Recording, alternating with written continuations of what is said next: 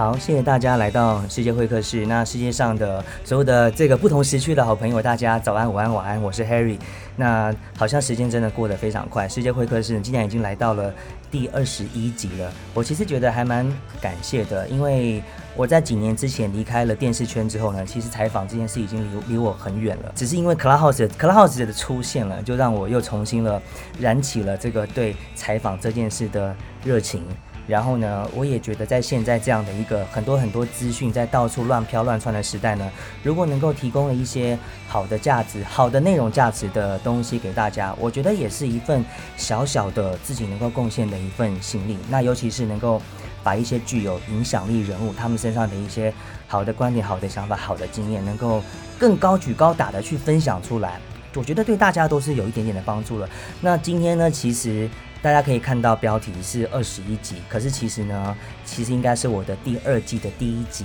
那竟然第一集，怎么可以不找一位大咖人物呢？而且这位人物好，他大哥的非常非常的特别。我现在呢，正在通过一个看起来非常神秘的通道，然后呢，看到了一个在灰暗当中稍微亮着那个招牌的，叫做“几道整间”的一个招牌。我现在呢，鼻子里面闻到了一股中药的味道，但是好像还混，好像还混着一些这种军火药的味道。我们欢迎盲一，Hello。嘿，大家好，嘿，那个 Harry 你好。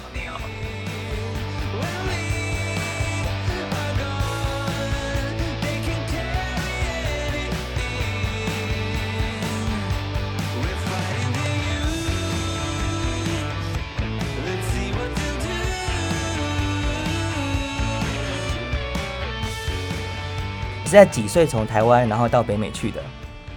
呃，严格来说，其实我是先到纽西兰去。我大概在十四、十五岁的时候，呃，就被我家人丢到了纽西兰。对，然后在纽西兰待了将近快两年的时间，才因为家里面移民的关系，所以才搬到北美来。嗯。不过哈，这个我相信你应该不是十四岁才开始混，你应该是更早就开始混了，对不对？对，就是，呃，这个故事其实得从我国一的时候，就正刚好进入国一的时候说起哦。那，嗯，大概应该那时候也是我我不太记得那个年纪，因为国一大概也是十二十三岁吧。如果没有猜错的，没有就是没有记错的话，然后呃，其实也是一些为了一些小小的事情就踏入上这个归路啊，就是人家 manga 演的，为了一只鸡腿加入了黑社会，那我其实也是为了一个就是非常小的琐事，呃，我记得我那时候有一个女生的呃别班的同学，哎，这个就是我我就是当做我的起源故事来讲好了，嗯，好，呃，就是我那时候就是有。别呃，别班的女生同学跟我非常要好，然后呃，就认我当了干哥。你知道那个学生时代的干哥干妹就是就是那样子的一个状况嘛？那我们之间是其实就真的是非常，不是说我我们互相喜欢到没办法去追到对方，所以才认才认为干哥干妹这样子。就真的只是说，哎，他觉得我比较像哥哥，然后就是挺照顾他的这样子。然后后来呢，啊，某天呢，他就跟我讲说，他喜欢他们班上，因为我们是不同班的。然后他说他喜欢他们班上一个男生，然后呃，他们也在一起了这样子。那我这个身为做干哥的人呢，我比我就想说，哎，那去去去，就是打个照面啊，或者这样认识一下，就是我我干妹的男朋友这样子。就我去他们班上呢，我就我就叫他们班上的人把那个人就是叫过来，这样子大家打个招呼什么的。就他第一句话就跟我讲说，哦，没有，他并没有跟我，他并没有跟我妹在一起啊，就是好像讲一部就是完全就是我干妹在乱讲话。然后我当下我就在他面前，我就整个就脸就僵僵掉了。我说，哎，意思说是，呃，我干妹人在乱讲话嘛，这样子。嗯。就，呃，因为那时候我我干妹啊人不在教室里面，那我就好，那我就我就想说，那你要不要就是出来把这件事情说清楚？因为我不希望说有人，因为我这个人个性是这样，我不希望有人，呃，好像把我身边的朋友就是讲的好像我朋身边朋友是会乱讲话的人这样子。嗯，然后我就跟他说，呃，我们中午就约到，因为我们学校那时候有一个天桥，然后我就说，那不然我们中午去天桥那边讲，就是把事情这件事情讲清楚好了。因为其实我们需要那个天桥就是历代以来各个学长就是在那边瞧事情的，那我就觉得这件事情那就在那边讲清。OK，前提是，呃，在这个当下我还没有任何是背景，就是有关于就是可以跟人家瞧瞧事情的一个。立场跟背景就是完全没有那个力就对了啦。可是我竟然敢跟人家呛下说哦，那中午去走去天天桥敲事情这样，然后我还跟他讲一句话：如果你有人，你有人的话，你最好带个人去，因为我觉得我可能会对你动手。然后他就对方就没有讲话，他只是点点头这样子。嗯，结果呢？啊，我回到教室之后，我就坐在那边，我就想，我说完蛋了，我靠，我竟然敢跟人家呛下，因为那时候我们刚国一，你知道吗？刚国一进去，我我没有任何一个同，就是国小的同学，呃，跟我进同一所国中。结果我就在想说，我靠，我完全没有背景，可是我竟然敢跟人家呛下。你当时是一个直觉反应吗，在他面前讲出那样的话，就是一个直接的。对，我。我我我可能觉得，因为是我小时候，因为我父母亲的关系，我很常出来，就是很常被父母亲带出去应酬，然后见过一些就是比较社会人士这样子，嗯，所以我我加上我自己的个性，就是又非常讲义气，我就是那种不许人别人乱乱搞我朋友啊，乱讲我朋友那种人的呃的的个性这样子，所以那时候我我回到教室的时候，我就坐在那边想说，那好吧，那既然我跟人家抢下，那我怎么样，我中午都得自己去，嗯。后来我朋我我一个呃同学就是同班同学，呃也是我在进这所学校之后才认识，他就看到我好像有点疑虑的样子，他就跟我讲说没关系，他有认识人，然后他去帮我问一下可不可以帮个这个忙这样子。后来他就跑去找我那个呃，他就去跑找跑去另外一个班上找他的朋友。呃，就是他的同学，然后那个同学呢，就又找到学长那边去。后来他其实消息大概在十分钟之内就传过来，说哦，那个那个有学长说叫我中，说他中午会过去听我这样子。OK，那好，那我就等于说就开始有，就是有了这个底气，最好那我们就中午就真的到天桥那边。然后我去的时候，我发现我靠，超可怕的，就是对方其实也带了人，然后。我我第一个先到嘛，就没过多久，我后面站了一大排的人，就学长带过来的。然后这件事情就就呃，我的所谓的江湖路就这样子开始。那其实过程当中其实有一点小火花，可是我们并没有并没有动手什么的，就只是我就是很严厉跟他说，如果你没有凶我妹的话，你不要就是跟他搞这些有的没的。那既然我妹说有的话。你就呃，你就好好照顾他这样子，因为我我觉得我一开始的用意就只是说，哦，我只想要认识我妹的男朋友，我只想认识你这个人，大家哎，大家以后可以就是出来玩啊，或者是怎么样。可是你却呃讲了一句，就是说，哦，你我你根本没有跟我妹在一起这样子，那我觉得就觉得心里不舒服嘛。然后后来。其实对方带的人看到我带这么多人来，其实对方呃也有吓到，就说：“哎，哇靠，这个这个人为什么他征收这么多那种就是比较都很大尾的那些流氓？”对，所以后来就是呃开就是开启了我在就是学校里面呃风生水起的时代这样子。然后后来我其实我有问说问说：“哎，学长，我我跟我跟李亚博西塞，为什么你要听我这样子？”他觉得说有一个学弟竟然没有背景，可是敢跟人家呛下，他觉得我很屌。所以他决定挺我，对，然后所以后来的未来日子里面，就是都大家都知道我是我在学我学我在学校里面是哪几个大学长在挺的这样子，嗯，对，这就是我开始混在台湾开始混这些帮派啊之类的。那因因为已经毕竟一脚踏进去了嘛，那等于说后面发生很多事情，我就。都会参与到，就可能包括跟别的学校打架，或者是呃，去因为呃要占地盘什么的。其实你好像听了好像呃，现在其实听来有点幼稚啊，什么哦一一群国高中生在占地盘这样子。可是其实，在我们家里那时候，其实是非常非常常见的。对，嗯。然后呢，后来可能因为自己我个人的因素，到国三上学期的时候，可能学业呀、呃感情啊，然后跟家里面的关系又又非常矛盾。呃，在这个状况之下，我就被送到了纽西兰去。那我可以说，在纽西兰那两年是我人生过得最单纯，就是完全没有任何呃，就是江湖味的的年的时代这样子。就是那两年，后来因为就像我刚刚讲，我因为家里面移民的关系，我被送到加拿大来。那一开始也也不觉得说我在加拿大能够干什么，就是又又好像因为我接我已经在两。在纽西兰接受了呃教会生活两年的洗礼的洗礼，我包括像呃我自己是基督徒，现在就是我有受洗，那我就觉得我应该不会再跟这些事情沾上边。直到我在呃加拿大的高中第二年开始，呃因为呃某件事情，就是有人会撕我们台湾的国旗，在 Multicultural Day 的时候撕我们台湾的国旗，然后有台湾的同学跟我讲这件事情之后，那我回来我回到。回到家里面，就跟我的室友，因为我室友也是台湾人，然后他在校外有认识一群人。我说：“哎，有有人在，就是会在我们学校撕我们台湾国旗。”哎，那呃，我同学他校外认学人，也就是一群都是一群台湾人的这样子。那他就说好，那他还帮我问看看。结果那个他的朋友就 text message 跟我讲说，哦，他什么什么时候会带会带人到我们学校去，然后就是去处理这件事情。其实我后来才发现说，其实我们学校，因为我们学校是一个国际学生非常多的学校，就是呃。北美就是国呃收国际学生最多的学校，嗯那基本上每年都会有某个地方的人被我们台湾人打，这是因为他们对台湾人不礼不尊重不礼貌这样子。嗯，对，那今年刚好就是变成是我去瞧这件事情。嗯，所以呢，嗯，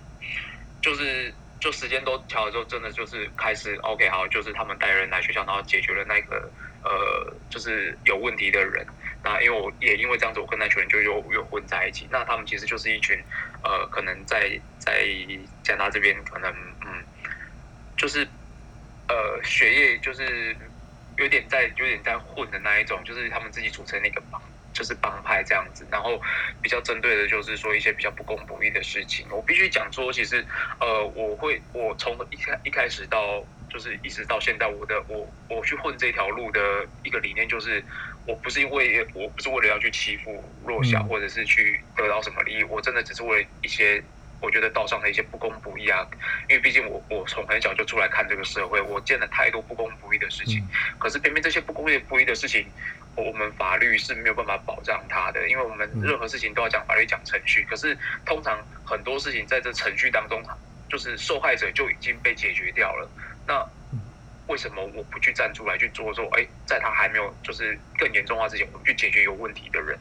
对，所以我一直以来就不是为了什么我个人利益呀，然后或者是想要得到什么东西而去混这条路，真的是单单纯纯就是为了呃，第一个就你知道我们混这种是最讲义气的嘛，嗯，然后再就是一个对社会的不公不义，我们有一个非常大的呃一个报复这样子，心理报复这样，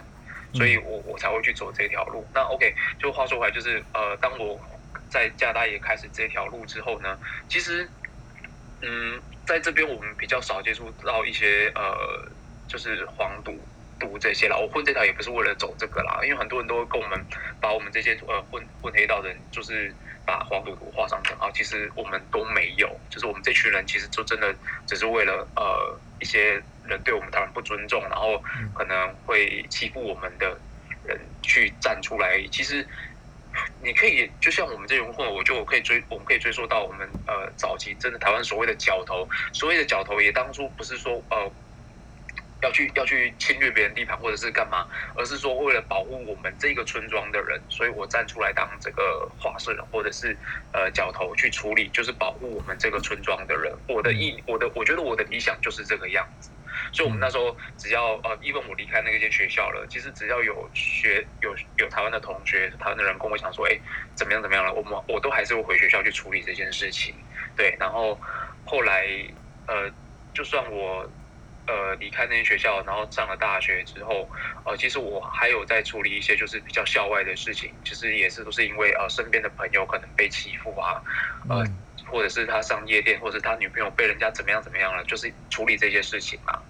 对，嗯，对，就是我的一些在在这一块里面的活动这样子。哎，我听了你讲了，我真的觉得很有感的。因为其实讲真的，说现在是文明社会吧，我们真的很文明吗？你明明就是政府在那边，法律在那边，媒体在那边，可是这些看起来好像是疯魔的渠道，其实有的时候他们的力量是很有限的。那在这样的一个情况之下，我们当然要想办法，就是用。其他的 solution 来去解决我们的问题啊，所以我觉得其实呃处理事情的方法真的是有千百种，可是在这过程当中，会有谁能够愿意去站出来当扛着那个旗帜去愿意去面对这些事情的？真的就是要心中有一些 guts 的人。因为刚才听到你讲的那段啊，包括这些事件跟经历，我很勇敢，就是我想可能大家有留外经验或者驻外经验的人都知道，通常遇到这种一点点的小冲突的时候呢，我们心中。是会气愤没有错，可是我们第一时间想的是，哎呦，我要先保护我自己。然后呢，如果想要反击或者怎么样的话，那就是先回家，然后想一想策略，按着来，或者是说用其他的方法来。可是像你这样能够去站在前面、挡在前面的那样的一种性格，这个性格你是天生就有，还是是从你回到台湾，不，你还没出出国之前，你说那国中那段经，那时候才突然间养成的呢？嗯我应该是从小就有这个，因为其实呃，我以前在台湾其实是一个嗯被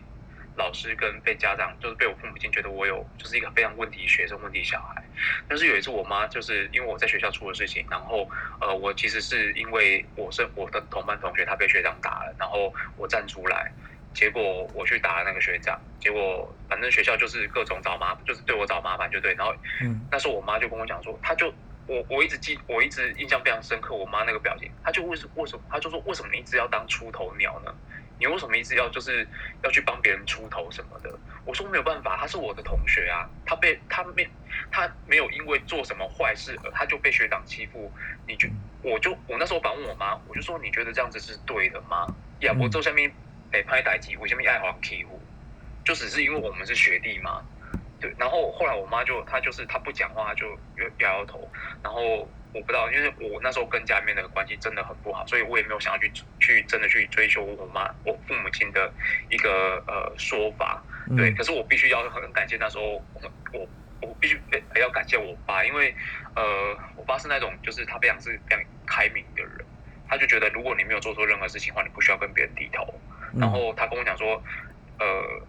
你两两被干不的话，就是要你如果真要真的跟人家混。没有关系，如果你是你你是站在对的道理，就是爸爸也听你这样子。我记得我那时候曾经就是我呃，因为跟别人有有冲突，然后我被学校针对，结果我爸还带黑，就是因为我爸工作的关系，他黑白两道人都认识。嗯因为然后他就听我讲说，哦，对对方的那个对方那个就是我的我的死对头讲讲说，哦，引导引导我厉害，多厉害怎么样子？我爸马上带了家义最大我的黑道去学校。嗯。就是直接就是直接帮我解决，就是解决。就是说你要逼你想被逼多少倍，叫个叫个看多少倍，阿伯利比安娜，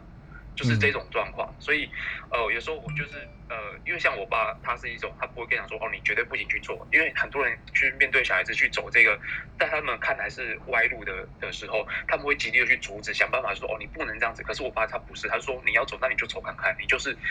我爸是那种你。如果你要做什么事情，他会给你建议，可是实际你要干嘛，让你自己去选择。那假设说，哎，我在这一条路上，我我遇到挫折，我受到打击，那也是我自己选择，我不会我不会去怨任何人，因为这是我自己选择的。那我爸也是就说，哦，我给你选，我我跟你讲过了，然后你也自己选择，那没关系，你要我支持你，只是你你要自己有分寸这样子。对，这是我跟我我我爸之间，就是他给我的一个呃，就是想法这样子。嗯，所以就是说，呃，天生可能家庭环境里面，或是你本身的 personality 里面，你自带这样的基因，然后在国中的那个事件当中，它被 trigger 出来。但是，首先是移民到纽西兰之后，你刚才提到你沉浸了一段时间，然后接着又因为后来的事情，又重新去，呃，又回到了那样的一个人生格局里面。但是后来好像选择走上中医这条路，哇，这好像听起来有点跳痛哦。这当中有哪些故事呢？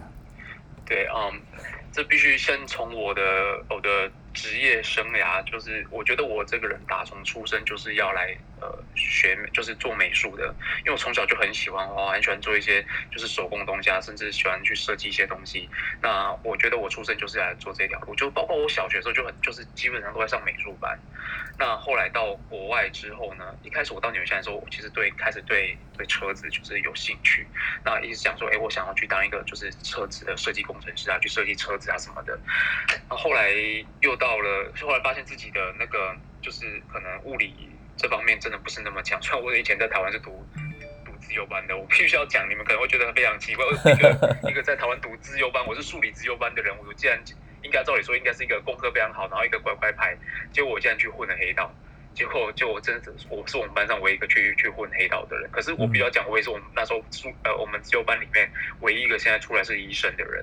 对，然后 anyway 就是回到话题，就是说呃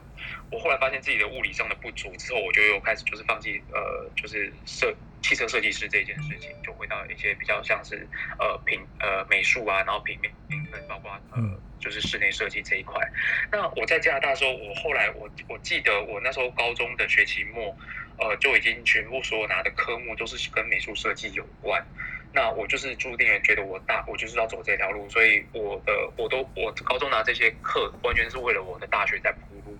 因为加拿大这边的一些呃。科啊，就是你必须是你高中有拿哪些科，你大学才能拿这个科。那我我所要我所我所想去读的艺术大学，就是你必须高中是拿了哪些 program，你才可以去读。那我都当时候我其实都已经进了这所大学了，就是北美非常顶尖的艺术大学。那我后来发现，呃，在进去的第一年之后，我就发现一个一个问题存在了。我发现我的灵感在被无情的压榨，就是其实我这个人喜欢美术，喜欢设计，我的灵感是我希望它是自然出现的，而不是说，呃。我今天要你做什么，就得做出什么来。就像我我比我打个比方好了，就是我进入那所大学之后，我发现我没有就是没有生活了。今天教授给你一个题目，说你这个题目你礼拜三必须给做出一个成品出来。那好，我就去做了嘛。你以为就说，哎，我在礼拜一到礼拜三之间，我就是专心做这个成品吗？不是。你会发现礼拜二的时候呢，教授又给你一个 pro，又又给你一个 project，跟你讲说这个东西礼拜五要交。那我第一个东西都还没做，你就给我第二个。我发现我的灵感就是一直在被摧残，就是我，我我是为了要去做这个作业，我才去生这个灵感出来。我觉得我不喜欢这样子。我发现我那时候呃精神就是非常。疲惫，那那时候还常常就是睡在学校。我发现很多同学都跟我一样，就是就是直接睡在学校，就是没有回家，就在学校一直做 pro，就是做 project 这样子。那我觉得这不是我想要的。那加上我那时候我堂哥，因为我堂哥在台湾是，呃，他也是做平面设计，他是当年昆山科大第一名，就是设计就是毕业的学生，就是非常天才的设计师这样子。嗯。可是呢，他跟我讲说，他在就业之后，他的他的感觉整个完全变了，就等于说他。做的不是自己，他的灵感不是自己的灵感，他灵感会被别人给操纵，就是客户要改什么东改改西改改，就发现那这个东西成品出来，并不是他自己想，不并不是他的设计啊，只是客户花钱去做出客户他自己做不到的事情，他并不是要你的设计，他只是要他你你做出他心里要的东西。那身为一个你知道设计师是一个非常有个性的一个职业，就是因为我是一个非常有个性的人，我不喜欢别人去改我的东西。所以那时候，当他这样子讲的时候，我就觉得哇，那这个应该不是我我想要的道路，因为我不想要说呃，我的我的灵感、我的风格被别人所左右。所以我后来那时候，我觉得我遇到一个瓶颈，就是我不知道我该怎么走下去，所以我休学了一年。就是我真的就是当下就休我，很多人那时候不理解，我进了这么顶尖。顶尖这么好的大学，为什么我竟然就休学了？因为那时候那个学校是一百个学生里面，他只挑一个入学，就是只挑一个进那个学校。嗯，就是对，所以其实是我那时候真的是非常呃，就是奋力往上有才有办法进入进入这个学校的。那我竟然就是这样子休学了。嗯，那时候已经念到第几年了？那时候哦，就是大就是大就是大一下半年而已。OK OK，对，就是已经要快要升，就是要要进大二的时候，我。我就是也非常有慎重的考虑，我是不是该继续走这条路下去。嗯，然后呃，再来为什么会去就是走到中医这一块？其实呃，我必须非常感谢我的一个台北的叔叔，就是他他曾经是台北呃，就是故宫博物院的总编辑兼考古人员。那时候我休学的时候呢，我回台湾休息。那我跟他聊天当中，我我想说，哎，叔叔，我好像遇到一个瓶颈，就是。我不知道我的未来路该怎么走下去，就是关于专业这一块。嗯，然后他跟我讲说，呃，其实现在是就是整个国际上有一个职业现在非常的就是正在窜起，就是中医。他然后后来想，哎，我听到中医两个字，我忽然心里有一震，我说，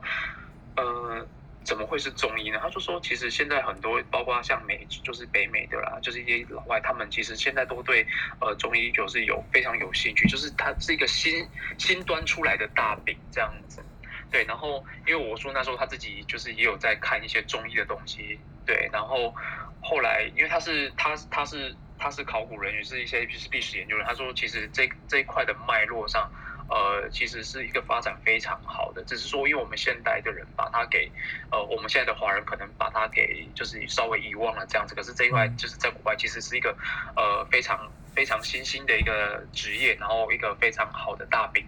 然后他就是他就让我自己去，就是他买了两，我记得他说他买两本书给我，可是我有点忘记那两本书是什么，就是有的有关于说在在在讲中医的部分的的书，可是我一听有点忘记，不好意思。然后我后来想想。对啊，为什么我不不朝这一块去发展呢？我既然因为我喜欢，我非常喜欢中国风的东西，然后哦，虽然我没有像像呃，就是白优姐他们对历史这么了解，可是我一直以来我的文科很差，可是我的历史却非常好。就是在在学生时代，我文科里面唯一考的最好的就是历史。我非因为我非常喜欢看书，就是非常喜欢看一些历史的东西。那呃。历史其实一直影响到我的生活，还有一些呃，像我美术上的成就。因为像我到国外的时候啊，就是我在美术课啊，就是美术班的时候，呃，我的那个老外老师他非常喜欢我的作品，因为我很喜欢画一些中国风的东西，甚至写书法什么的。嗯他后来我问他说：“老师，为什么每次就是你都会给我就是这么高分？就一分，就是我只是作业，我只是写了一一幅那个书法给他。他跟我讲说，很多亚洲学生来到我们这边。”在学我们洋人做，就是画西洋画，然后你他说我呃，却把我们这些就是比较亚洲文化东西带过来。他说他这边最不缺的就是呃，人家来学就是西洋画，因为我们我们这些亚洲人绝对就是画不过他们那些洋呃洋人之类，就以西就是以西方画来说，那为什么我们要去又要去学，就是去去画别人的东西呢？我们应该把我们自己的文化带来给他们才对啊。嗯，所以我们老师他一直非常喜欢我的中国风的作品。他觉得我跟别人不一样，对，所以我才想说，哎，历史啊，就中国风东西一直在影响着我的这条，就是我的人生的道路。那为什么我不去走走中医这一块？因为其实讲真的，我们我们家没有人做医生。那我记得我妈那时候跟我讲说，我阿妈在过世之前，她一直很万叹功哦，我们家。我们老家那条街上每一家都出医生，就我们家没有，所以我就想说，哎，既然我我西医做不，因为毕竟我的一些理科上什么物理啊、化学啊这些我真的不太行，那为什么不转中医？因为其实中医来讲，其实你只要有国语文能力的理解程度的话，有国文造诣够 OK 的话，其实大家都每个人都可以去读的。所以后来那时候我经过呃，就是其实也没有很久，大概一个月自己。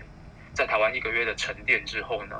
我回我就是就决定走上中医这条路。那我在加刚好在加拿大，那时候我们这边安省有几间就是蛮蛮厉害的中医大学。那我选了一间比较有背景的，呃，就是它是北京首都医科大学在加拿大设立的分校。然后呃后来它又是一个呃在就是学校自己本身又成立就是中医呃中医药学院这样子，所以我就选了这间学校作为我做呃我走上中医的的这条路的开始这样子。嗯，所以你进去了之后，就一路念完，然后到 intern，然后再到进到医院。那现在是自己的诊所吗？还是是在医院里面？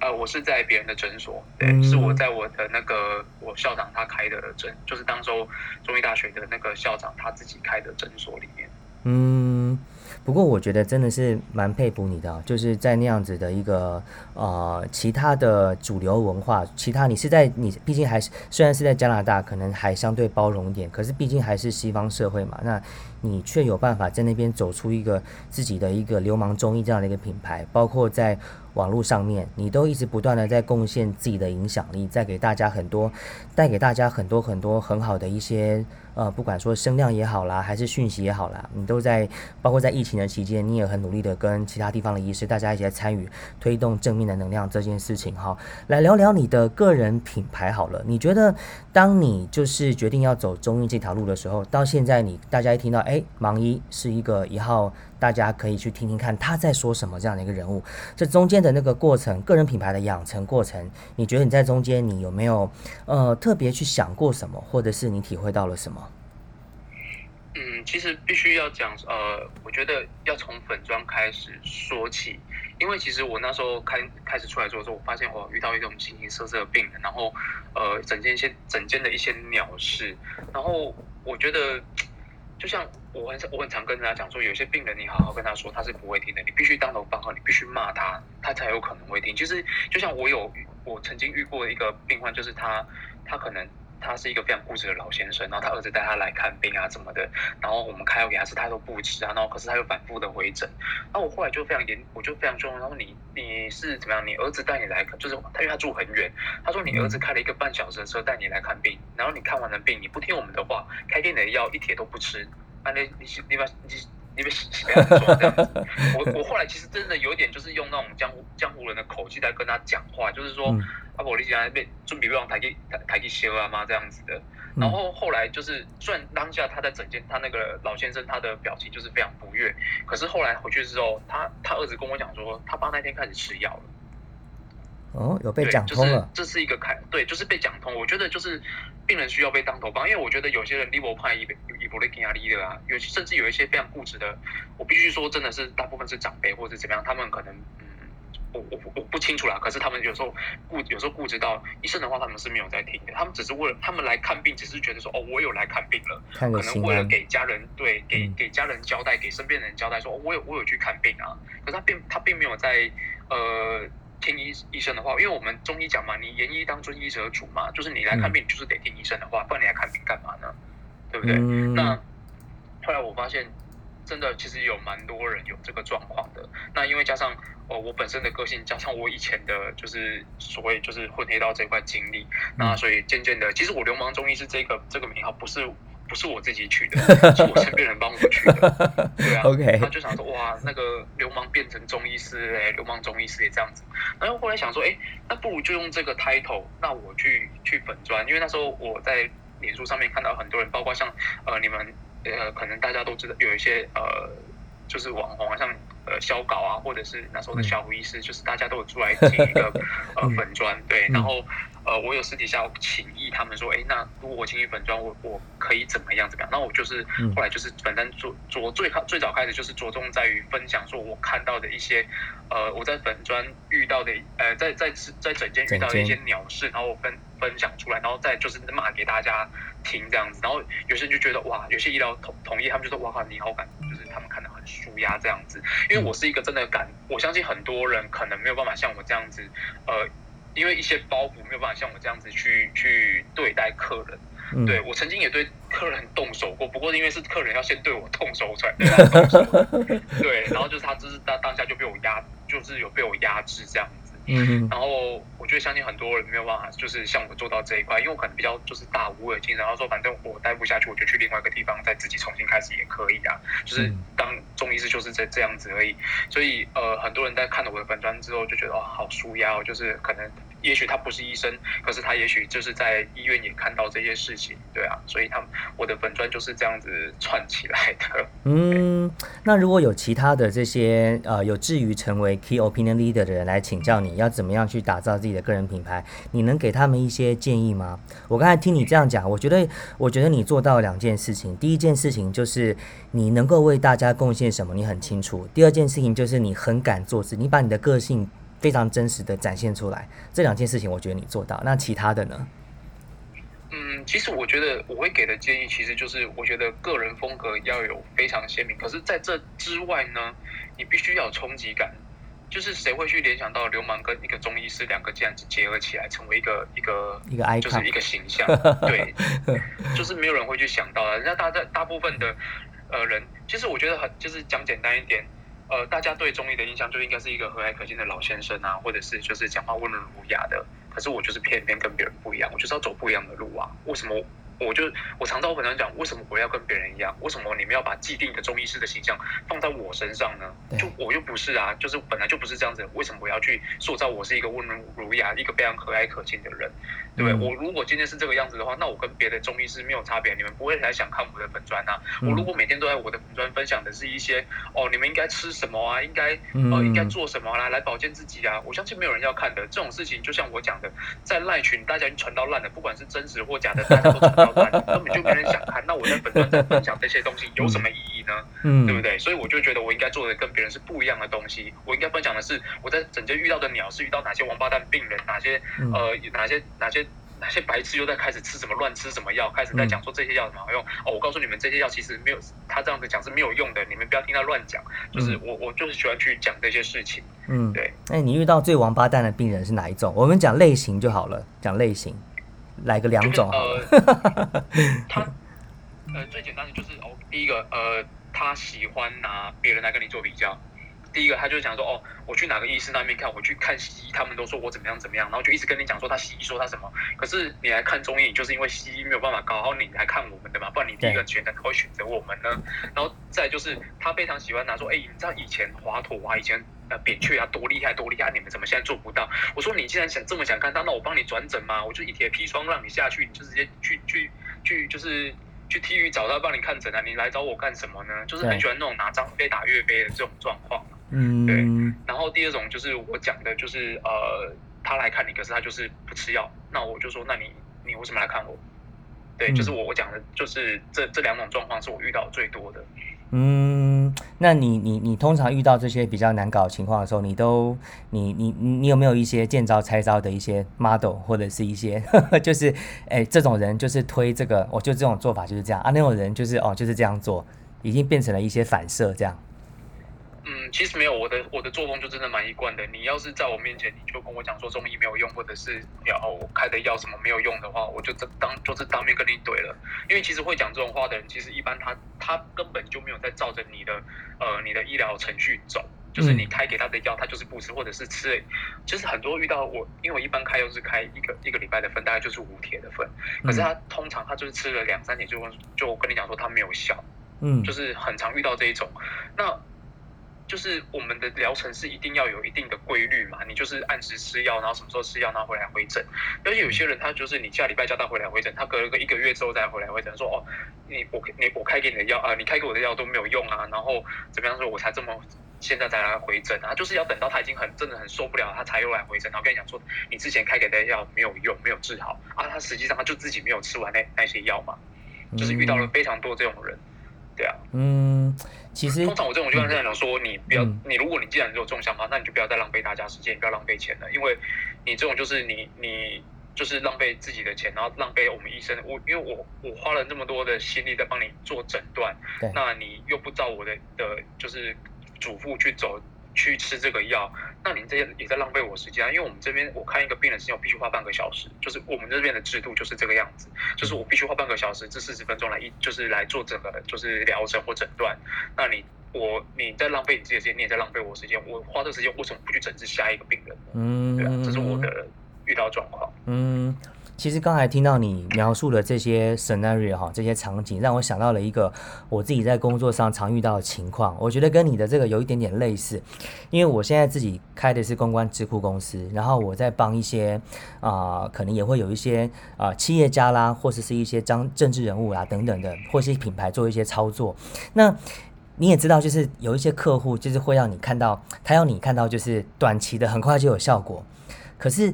那短期要效果，那就什么方式？那就是可能很多人嘛，如果遇到一些不孝的一些 agent，就会买粉啊或什么这种哈。可是如果真的是用心的从品牌端，从那个品牌的源头，包括你去调整他那个 CEO 的思想，包括你调整他的，包括甚至整个管理团队的这个策略，那他需要很多很多的时间，慢慢的堆叠。才会有效果出来，需要时间的长远。那我觉得这很可能就有一点点不完全，一点点的像是中医跟西医的这种不一样的地方。哎，盲医，您觉得呢？这个这样的比喻？是是，我觉得可以这样子说，因为呃，有些人呢，他呃都会讲说，哦，你看中医的疗程可能就是会拉长，病比较会慢好。其实我必须解释哦，你花了这么多的时间让自己养。就是养出这个病来，你怎么有有那种想法说你吃了一两帖药就要好了呢？就跟就跟肥胖的人一样嘛。你吃了那么久的，就是垃圾食物，让自己胖成这个样子，你怎么可能觉得说你你花个一两天、一个一两个月时间就能够让自己瘦到什么样的程度？这这是不可能的嘛。那你为什么要来要求说，你看我们中医中医就必须要有一些？呃，立竿见影啊！其实我必须要讲，其实有一些有一些症状在中医来讲是可以立竿见影，可是这种长期看法就是慢性病的人，你不可能就说你吃一两帖药就就会好，因为毕竟你的你的人你的体质，就像我们我我们中医讲的人体就是一个就是一个天平，那它已经失衡了，它已经失衡这么久了，呃，有一边的砝码已经堆到就是满到一个爆炸了，那你要怎么一下一下子就把这些砝码拿到拿到说两边的呃就是呃。两边变平衡呢？你必须一一个一个跟慢慢拿嘛。那中药就是在我们中医就是在做这个动作，就是一个一个慢慢帮你把这个身体变为平衡的状态。所以不要说哎，你就是呃看个病就操之过急这样子。就像我们我们曾经看过看过很多那种荨麻疹的患者啊，他就是呃他就是我们。给他开了药，他吃了一两天没有用之后，他又回到西医那边去，然后西医又开给他一些类固醇或者是抗组织胺的东西，那就是呃，就是又让这个效果又回去，就是到一个不好的状态，因为他的体内毒素就是没办法散出来。那我们中医有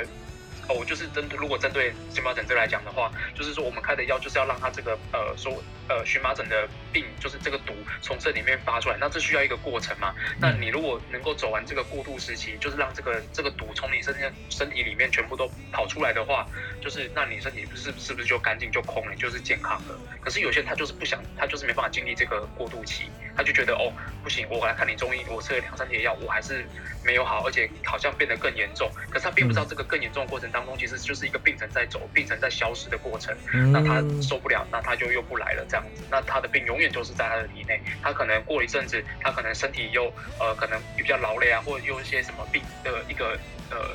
什么东西引发他身呃荨麻疹的状况，他他又爆发了。嗯，所以就就就我们非常无奈，这就是一些挺无奈这这一些事情的啦。嗯，相信大家听到盲医讲到这边，应该都可以想象好，就有的时候我们身在呃，也许是病人的角色上面呢，你可能感受到的只是你自己眼前你所看到、你所听到、你所真的感受到的那个第一层的感受。可是其实医师的高度，他是在一个高高的那个地方看整个 map，所以他可以知道你下一步会到哪里，你下一步到哪里。所以大家对于呃，对于医师的角色，一定要有一个绝对的。